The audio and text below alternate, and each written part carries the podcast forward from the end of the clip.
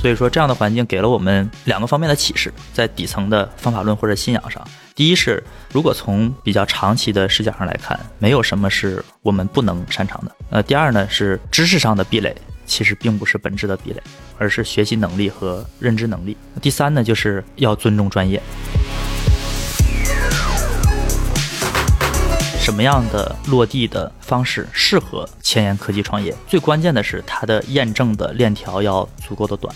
第二是解决这个问题对于行业来说很重要。嗯。第三是这个行业有付费能力、付费意愿。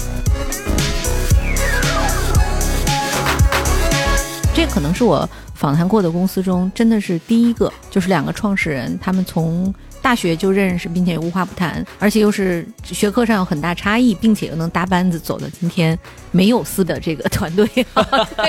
对对，所以说你都经历了什么？我我经历了很多。要不然咱们聊聊这事儿吧。你聊这事儿，咱们的这个播放量就爆炸了。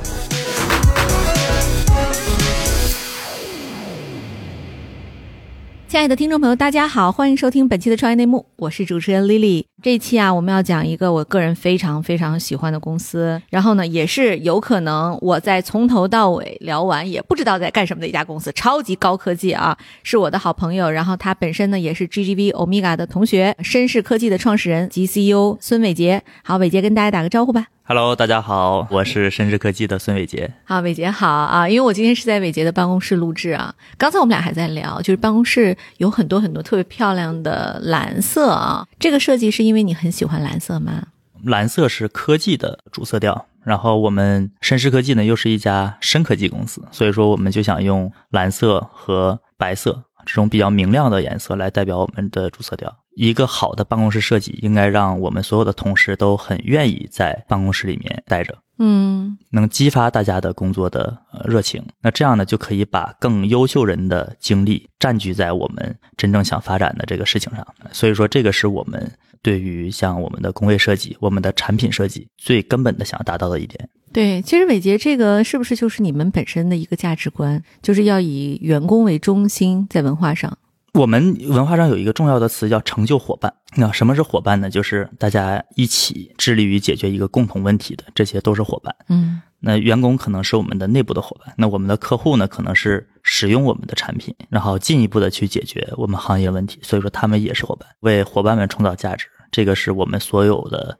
商业价值、经济价值的根本，嗯，对，也是你的出发点，对不对？其实我是觉得很温暖啊，因为刚才我进来的时候，确实是觉得这个蓝很漂亮，它就是在这儿办公啊，什么的环境都非常舒适啊。而且我其实刚才看到一个小细节，就是我一进来，在咱们公司的那个一进门的这个地方，可能是有访客等待或者什么，然后有一个小的台阶，上面放了几个圆形的小垫子啊，这个是特别的舒服。我去了很多家公司，因为我是女生嘛，所以冬天的时候，我我特别想做一个可能稍微。温暖一点的地方啊，但可能很多椅子都是硬硬的，那种感觉就会很不一样。白德威，我们说远了啊，先请这个伟杰介绍一下自己和绅士科技吧。我自己没有太多可以介绍的，我就是绅士科技的创始人孙伟杰。然后绅士科技呢是一家致力于用 AI for Science 的新范式去赋能我们微观尺度的科学研究和工业研发的这样的一个科技公司。可能这里面这个说完之后，可能对我又晕了，对你也没太懂。可能解释两个概念吧，一个是什么是 AI for Science？AI for Science 呢，就是我们用 AI 先去解决科学问题，或者说用 AI 去学习一系列的科学原理。进一步的再去解决这些科学原理和科学问题所对应的工业问题。嗯，所以说这就看出我们的 AI 和别人的不一样。我们的 AI 学习的是一系列的科学规律。嗯啊，别人的 AI 可能学习的是语言，对，然后图片这些数据。然后为什么是解决微观尺度的这些科研和工业研发的问题？因为微观尺度呢，就是我们关心的像电子、原子、分子这个物理尺度上。我们现在大家关心的，像生物医药、像新材料、新能源，主要的瓶颈的问题，可能是在微观层面。怎么样设计一个有效的微观的分子结构，一个材料的结构，它就能达到我们在药物和材料这些领域里面所关心的这样的性质和性能。所以说，我们更多的是来解决这个领域里的问题。嗯，对，为什么叫绅士？这个名字是怎么来的？绅士其实它的全称叫深度势能。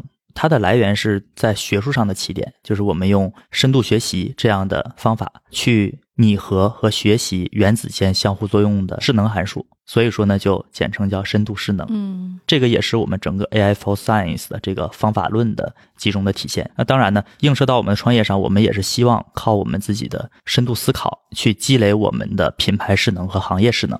嗯所以说，我们就把我们的公司名命名为深度势能，简称就是深势科技。这个名字特别的好，居然能注册下来。我也意想不到，对呀、最开始我先注册了一个四个字的深度势能，四个字朗朗上口。但是我后来一想，大家肯定还是会叫我们的公司的简称叫绅士，那我就尝试注册了一下绅士，哎，发现居然注册下来了，特别开心。就怎么会有这么好的名字还没有被注册掉，对吧？啊、因为我其实刚才伟杰他很谦虚，他说他自己没有什么可以介绍的，但实际上据我所知，你是一个超级学霸哈，也是在北大元培学院毕业的。就是元培它的环境，据我所知啊，其实是一个相对自由的氛围，它是以鼓励学生呢跨学科发展。那么你在求学的时候，在读书的时候，是不是就已经有了今天的创业想法，以及找到了合伙人？嗯，事后复盘下来来看的话，确实元培的教育经历给我在个人认知上和合作伙伴的选择上，都冥冥中给我 这个预先的伏笔。嗯元培确实像你说的这样，强调促交叉多融合，然后强调基础学科的教育的这样的一个学院。嗯所以说，在本科的时候，我和张林峰都学了很多个专业领域。我的合伙人张林峰，他是学了数学、物理、计算机，可以说是数理化全学了。呃，对对，然后我是学了政治经济哲学。除了我们的专业本身之外，其实我们也都尝试了很多个其他个专业的课程。然后我的室友，一个是学化学的，一个学生物，后来转去了学俄语，然后还有一位是学经济学的。他为什么转去学俄语，对吧？对你我都你踩坑了。你想象不到这样这么大的一个跨度。所以说，我们其实不光是自己学的专业背景非常的交叉，我们所处的环境也是一个非常 diversified 的这样一个环境。所以说，这样的环境给了我们两个方面的启示，在底层的方法论或者信仰上。第一是，如果从比较长期的视角上来看，没有什么是我们不能擅长的，对，我们都可以去学习。呃，第二呢是知识上的壁垒，其实并不是本质的壁垒，而是学习能力和认知能力，才是最关键的壁垒。那所以说，要学会去跨学科的对话，成为不同领域里面的这样翻译的桥梁。第三呢，就是要尊重专业，就因为我们见识到各行各业、各个专业领域，他们真正专业的人是什么样。我们能当翻译，我们可以促进融合、促进对话，但是里面真正专业的这种力量、专业的这种最顶尖的思考是必须得尊重的，要让擅长的人干擅长的事儿。嗯，对，所以你们几个人是在大学就认识了，对吧？对嗯我们可能是开学的第一天就认识了，因为我们都有很多共同的爱好。篮球，呃，对，我们第一 次认识是在篮球的训练场上，然后紧接着篮球训练结束之后，我们去羽毛球队的训练，发现哎，这哥们儿我刚才见过你，在篮球场上见过，然后紧接着在未来的几天又发现，在足球场上，在台球队和棒球队，我们又都见面了。嗯所以说，我们就很快的就变成这种无话不谈的好朋友。到周末的时候，我们学生会的体育部招新，然后开第一场周会，我们又发现，哎，体育部我们俩也都在。所以说，嗯整个在元培的前几年，整个元培的体育事业基本上就是我们俩共同合作，然后一起做了很多事情。嗯，对你觉不觉得就这种好朋友共同创业，因为你们太了解对方，当你们在比如说今天运营一家公司过程中会有分歧的时候，会很难开口，你们怎么解决？其实不会，如果是那样的话，可能是还没有真正达到背靠背信任。就是我和张林峰总结过一点，就是我们两个对对方提要求或者说出自己的问题，完全不需要任何的心理建设，没有任何的心理负担。对你们很相信对方。对我们两个希望保持的状态，就是我们两个希望我们两个信息是完全共享，能像一台处理器的两个核心一样。嗯，对，特别有意思这个比喻哈。我想知道，就是你们两个是谁先提出了创业的想法？是什么时候开始决定这个方向的？这个其实谁先提出来的，可能还真想不起来了。但是确实是有点儿一拍即合的意思。嗯，可能两个人都多多少少有点想法，突然就对对对对，一方面，他当时做出了非常好的 AI for Science 的突破；嗯另一方面，我在科技投资的这个领域里面，我也关注到我们下游非常巨大的市场的需求。当然，我最开始也没有看懂张林峰干的是什么，嗯 所以说这就是张林峰的能力。张林峰其实他虽然说是一个科研工作者，但是他翻译的能力其实非常非常强，他能翻译成我大概能听懂的这样的话语。嗯，那所以你有可能说把这个他的语言又翻译成更高阶的一些理念。我就能把它翻译成更简单的、更多人能听懂的。所以说，一方面是技术的突破非常在学术界内是非常关注，因为学术界研究的都是非常底层、非常通用的大问题。就算是没有我来引导他发现产业上的价值，光是学术界内的这个价值也已经非常非常巨大了。然后我们也共同认同，我想要实现对社会更大的正效应的话，其实，在创业公司里面是最好的形式。嗯它的激励体系、它的协作的效率、它对于个人的生产力的发挥，可能都比在其他体系里要更好。所以说，这样呢，我们也就很快的达成了一起创业的共识。加上，其实当时我们的老师鄂维南院士也非常鼓励我们来创业，所以说我们两个也比较坚定。这种两个人之间的互信其实挺难得的啊，这可能是我访谈过的公司中真的是第一个，就是两个创始人他们从大学就认识，并且无话不谈，而且又是学科上有很大差异，并且又能搭班子走到今天没有撕的这个团队。对 对，对所以说你都经历了什么？我我经历了很多，要不然咱们聊聊这事儿吧。这 你聊这事儿，咱们的这个 播放量就爆了，播放量就爆炸了。嗯对，对，我跟你说，我我我我曾经有一个人问过我，他说你有没有见过没有撕的合伙人团队？我说我没见过啊，肯定会有分歧，对，但是就是两个人的互信程度要足够深，才能对对方的意见有更多的不同角度的思考啊，并且积极的解决它。我觉得我看到你们两个人还是有这种默契啊。各位亲爱的小伙伴，你知道吗？除了创业内幕之外，我们还出品了一档英文播客《Evolving for the Next Billion》。由 GGV 纪源资本的管理合伙人童世豪和市场经理 Rita 杨主持。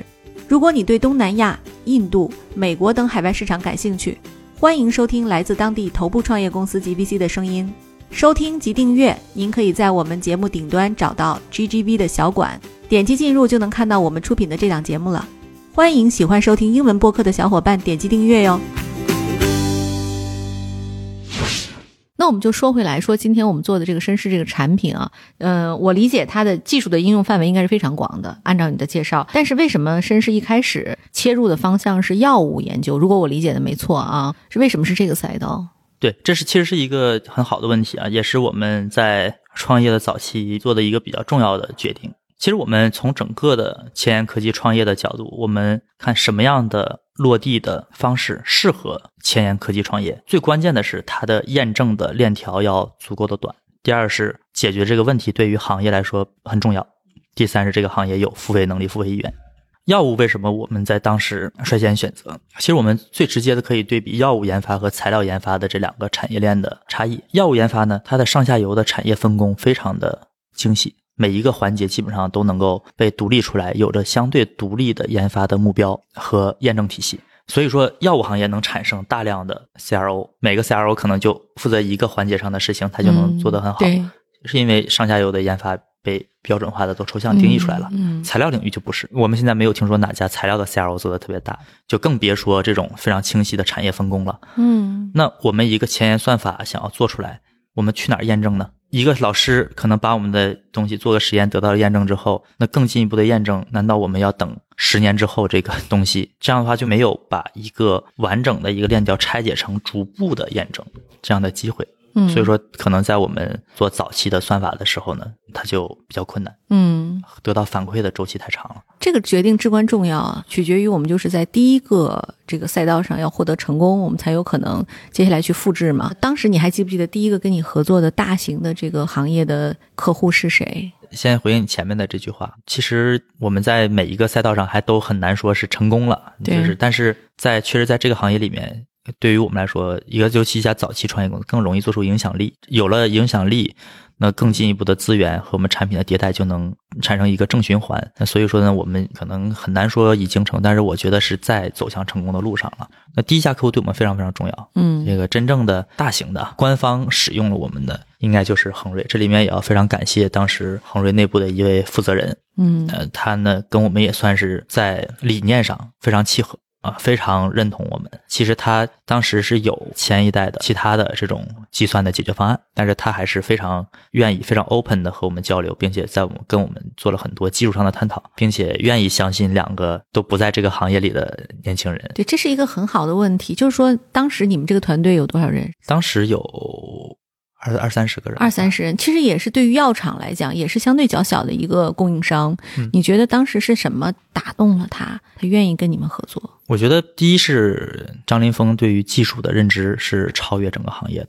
那其次呢，就是我觉得我和林峰还是比较实在的。嗯然后我们能做到什么，不能做到什么，那我们都如实的去讲，不会给客户带来预期上的错位。所以说，在这些方面，我觉得呃，在最开始也帮我们赢得了很多我们的朋友和伙伴的支持。嗯，你还记不记得他当时问过最挑战的问题是什么？那那个时候啊，和我们现在这个状况就很不一样了。第一个，其实是在当时我们的产品属于能用，但是绝对算不上是很完善的这个时候。嗯呃那他呃提出一个挑战，就是有一个比较急的这样的一个交付的周期，而我们其实在之前并没有呃这样完整交付的经验啊，所以说当时也是特别感谢我们团队的几位伙伴，他们是呃直接从北京杀到上海，到客户那儿现场去帮助客户进行部署，帮助客户这个进行测试、教学这些方面，然后用了差不多一周的时间。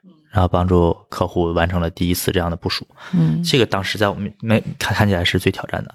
啊，其次是这个当时客户有一些比较困难的研发的体系，用之前的软件或者是之前的解决方案，可能算起来都不是很好。然后希望我们能够帮着解决。但这个相对来说周期是更长一些。但但经过我们一段时间的公关，我们也是给出了相对比较满意的答复。对，我知道咱们绅士其实也是开源的，对吧？我们底层的算法是开源的，但是我们上面的科研软件和工业软件不是开源的。对，您觉得开源对绅士有什么样的影响？开源的本质是优秀开发者的团结，因为我们意识到，对于我们这个领域而言，其实真正稀缺的是优秀的开发者。从长期来看的壁垒是这样的：如果我们能够在生态位上把全球在 AI for Science 领域最优秀的开发者都团结到我们的社区里来，我们其实就能保持我们长期的软件的迭代，保持我们在全球生态里面的主导地位。嗯如果我们不开源，比如说 Google、微软开源了，优秀的开发者都去他们那儿了，那其实我们本质上的优势就丧失了。嗯所以说，开源是一个对于长期的产品迭迭代的一个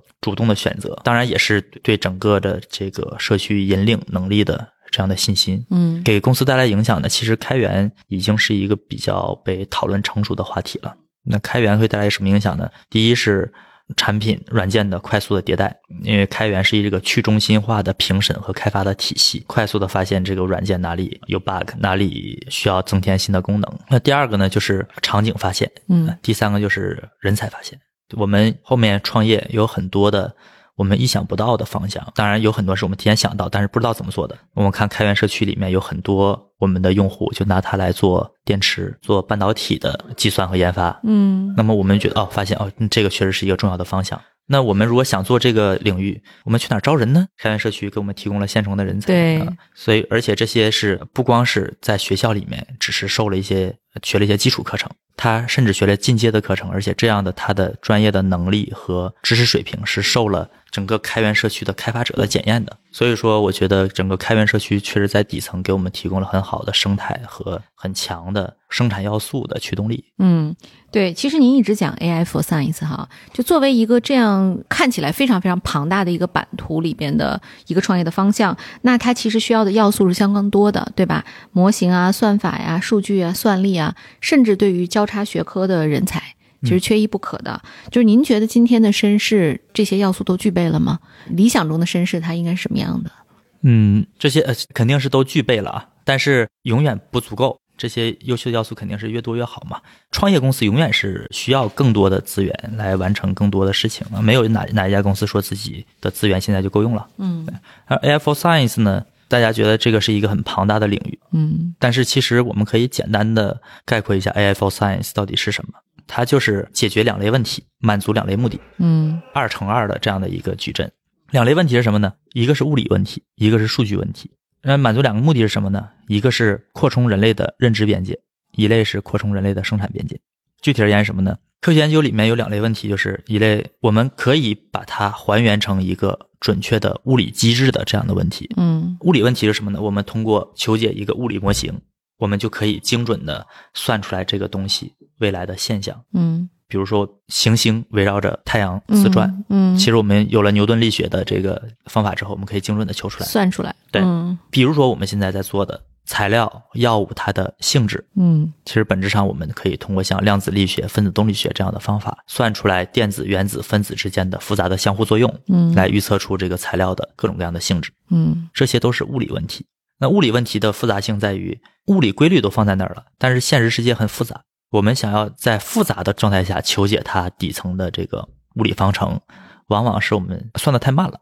我们呢就用 AI 去加速物理方程的求解，嗯，那它是跟算法和算力都相关的，对吧？呃，算力也相关，但目前的主要的障碍是算法。哦，然后第二类的就是数据问题，就是有很多我们还不知道它底层的物理机制的问题。嗯那么我们只能收集大量的数据，可能是实验的数据，可能是我们观测的数据，然后想要从中抽离出更多的规律。规律，对，嗯其实这个就是本质上 AI 的一种作用。AI 在复杂的数据中归纳的能力更强，嗯因为人的这个归纳更多是基于一种线性的思维，而 AI 可以拟合任意一个复杂的一个方程，嗯一个线性的、非线性的，它都可以拟合出来。明白了，所以说，嗯呃，对于这种数据问题呢，AI 可以帮助人类去透过现象看到底层的规律是什么。这太酷了！这好像说什么呢？就是说，过去有一个科学家，他带了一个科研团队，那他这个科研团队，他需要把十个人的科研结果汇总到他这儿，他来计算，对吧？现在这个东西我，我可以假设，全世界所有的科学家可以通过 AI 直接抽离有用的数据，得出结论，是吧？呃，嗯理想中是这样的，但是现在还在发展的过程中。对对这是 AI 能够帮助处理两类科学问题。对，那最后服务于两个目的：第一就是我们发现更多的新科学。嗯过去我们还无法用科学规律来解释的这些现象，嗯我们现在有了 AI 驱动的物理模型和 AI 驱动的科学数据处理，现在真的能解释了，发现背后的作用机制了。嗯那另外一方面呢，就是帮助科学落地。帮助科学落地呢，就是我们有一些科学上的新发现，通过我们 AI for Science 的方法，迅速的转化成一个软件产品，甚至是一个新的材料、新的药物，嗯那它就能服务于我们的社会生产，嗯，拓宽我们的生产力的边界。所以说，这就是 AI for Science。这个现在在国内有相应的竞品吗？或者世界范围内有哪家机构在做同样的事情？目前做的跟我们最旗鼓相当的，我觉得可能最值得提的还是 Google 旗下的 DeepMind，嗯还有微软下面的 AI for Science 的 Center。嗯，那我们开开脑洞啊，比如说有一天 Google 或者是微软跟你讲说，哎，伟杰你这个团队特别好，我愿意花一个大价格收购你，打比方十亿美金啊，嗯，你愿意独立发展，还是愿意打破商业上的这种 ego 去跟他一起成为一个公司去发展？其实这也是一个很好的问题啊。我觉得更本质的思考是哪种形式是更加有利于这件事物的发展。在当下的局面，可能我们很难做出这样的判断。如果这件事情发生在那样的历史阶段下，我们可能会做出更准确的判断。嗯，哎，伟杰，你知道这个问题我问过很多创业者，他们的答案基本都是不同一首。哦，对，但是你你回答这个问题，我居然一点都不惊讶。就是你的答案是，我要有利于整个科技水平的提升。如果人类能够绑定把 AI for Science 这件事儿做得更大，你愿意去做，这个好像又是我我我从跟你聊到现在我得出的脑子里的答案。嗯对，这是一个非常非常有意义的事情，它一定是打破国界、打破各种政治的壁垒呢。嗯对，当然客观的限制我们可能有的时候无法打破，没错，但是我们总会在一些限制的约束下，去选择一个最能尊重这个事物客观生命力的一种方式。我觉得一个事物的发生，可能我们都太高估了我们几个个体在其中的作用。我和张林峰，我们共同的认为都是这件事情非常重要，嗯，但是功成不必在我，嗯，但是功成必定有我。哎，果然是搞哲学的，对、我现在又想起来伟杰，你当时在我们米嘎二期开学时候竞选班长的演讲，你知道，就是我非常非常惊讶啊，就是我觉得北大怎么能够培育出这么好的学生？我们其实，在演讲之前北大前，就行了，就不用考我了。真的，我我是我我很想跟你探讨，就是说中国的这个高校教育其实一直以来有很多挑战，市场上有很多批评的声音，但我确实在你身上看到了北大该有的样子啊。对，你觉得这个北大对你影响最大的是什么？我觉得一个很大的影响就是我在北大读书和生活期间，我发现世界上真的有这么多如此优秀的伙伴啊。嗯而我其实，在其中只是一个平平的一员。北大还是一个尊重自我、尊重个性，而且鼓励交叉、兼容并包的这样的一个环境。是原培这样，还是所有的学科都这样？原培是北大的浓缩版，嗯北大所有的专业原培都有，然后北大所有的个性原培都有。但是原培是一个北大有可能有三万人，嗯原培只有不到一千人，嗯，所以说原培是一个我总结就是北大中的北大。浓缩的北大。我其实一直都觉得北大是一个非常尊重个性个体的一个中国校园里的典范。嗯、我们以后有有机会可以再来探讨这个话题。但今天其实我更想跟呃伟杰去讨论的是说一个组织的管理，就是你当时从十几二十人可以打下一个大单，今天你们公司有多少人？你觉得管理上你有没有遇到一些瓶颈和困难？现在我们差不多有两百人出头吧，嗯困难当然遇到很多，但是我觉得遇见困难其实本质上就是触碰自己边界的过程。我们组织文化里面有很重要一点，就是因为做创新永远是要突破自己的边界的，所以说一定要不光要庆祝成功，更要学会庆祝失败，因为一个高质量的失败才是突破自我边界的开始。在遇到这些困难的过程中，也就是我和林峰，包括我们整个团队这个成长的过程。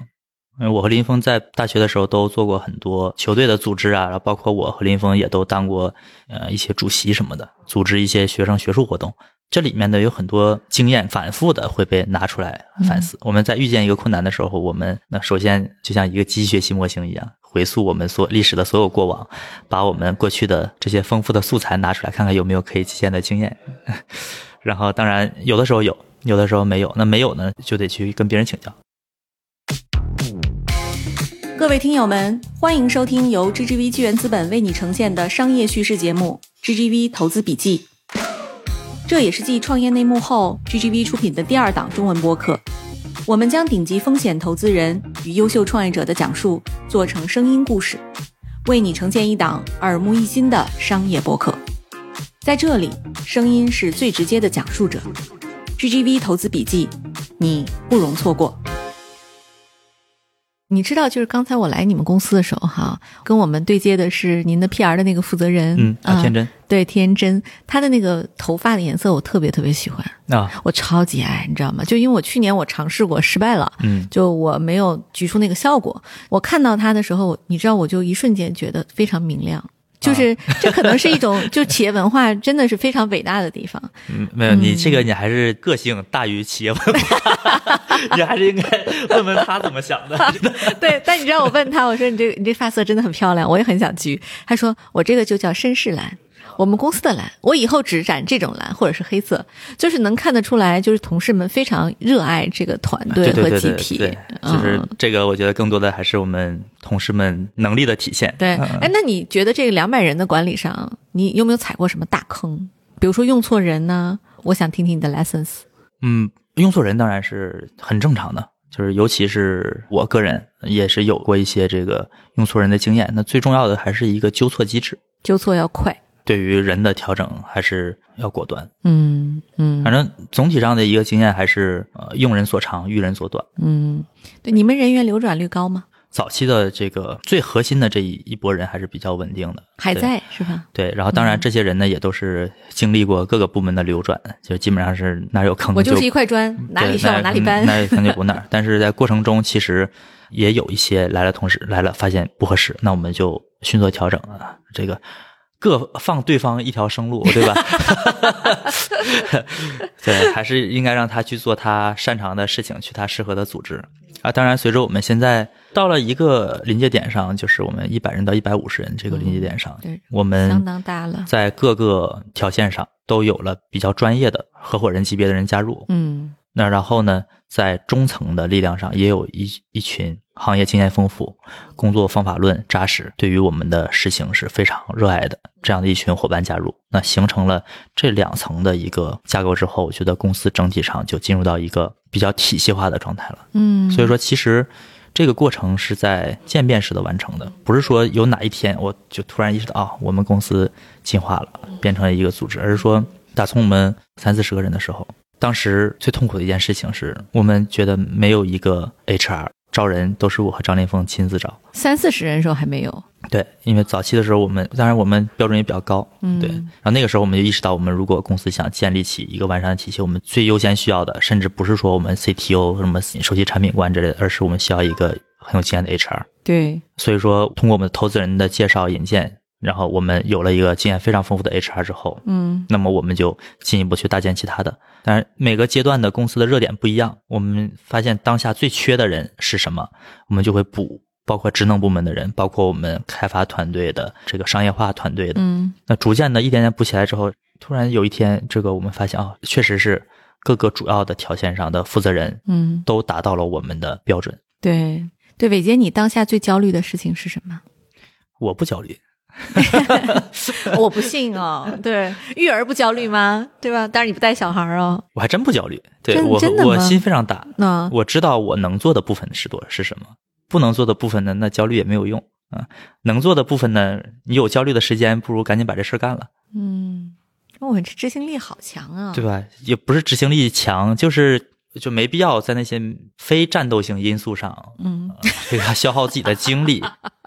对，你知道今天伟杰我看到你，我看到了你的 B 面，因为你的 A 面就是那种特别帅气、阳光，然后又又 easy going 的人，然后后来发现嗯 B 面其实其实是没心没肺。B 面是很强大的，对，就是内心非常强大，这跟我想的可能有非常大的不一样，就但我觉得很棒啊，就是真是让我看到了不一样的你，呃，非常非常好，伟杰啊。那我们其实今天也因为坐在这个非常漂亮的绅士的办公室里，我在这里也要替大家做一个广告，或者是跟你发一个邀请，就是你有没有更多的职位要开出来，什么样的岗位，然后呢，也欢迎大家去投简历。我们其实还是有很多待招的岗位，但是总体上呢，目前最缺的一个是 AI for Science 的这个算法的嗯开发，嗯以及我们现在要建设 AI for Science 整个的大的预训练模型，然后整个科学计算、工业软件这些基础设施。所以说，比较有有丰富的呃产品和工程经验的，非常欢迎加入我们。嗯那还有一方面呢，就是我们的面向客户成功的解决方案的设计师，呃，一线的客户经理，包括我们对客户的运营这些方面，还都是需要非常强大的力量来加入我们，嗯有志于用 AI for Science 创造下一个全人类的基础设施。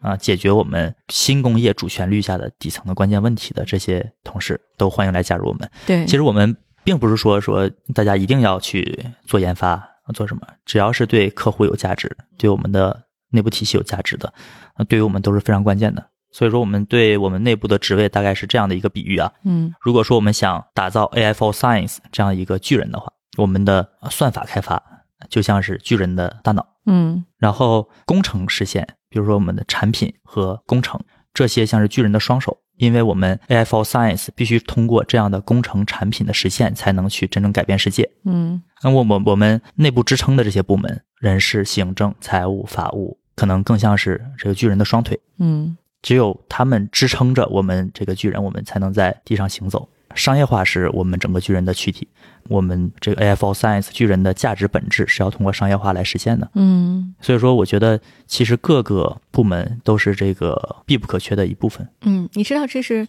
我访谈了这么多期嘉宾啊，可能第一个嘉宾在他的这个公司结构里，seriously 把行政和人事提出来的。哦，当然非常非常重要。对，你知道，就我我访谈很多嘉宾，大家可能在想到职位的时候，第一感觉就是客户成功，我需要人，然后技术需要人，这个并不稀奇。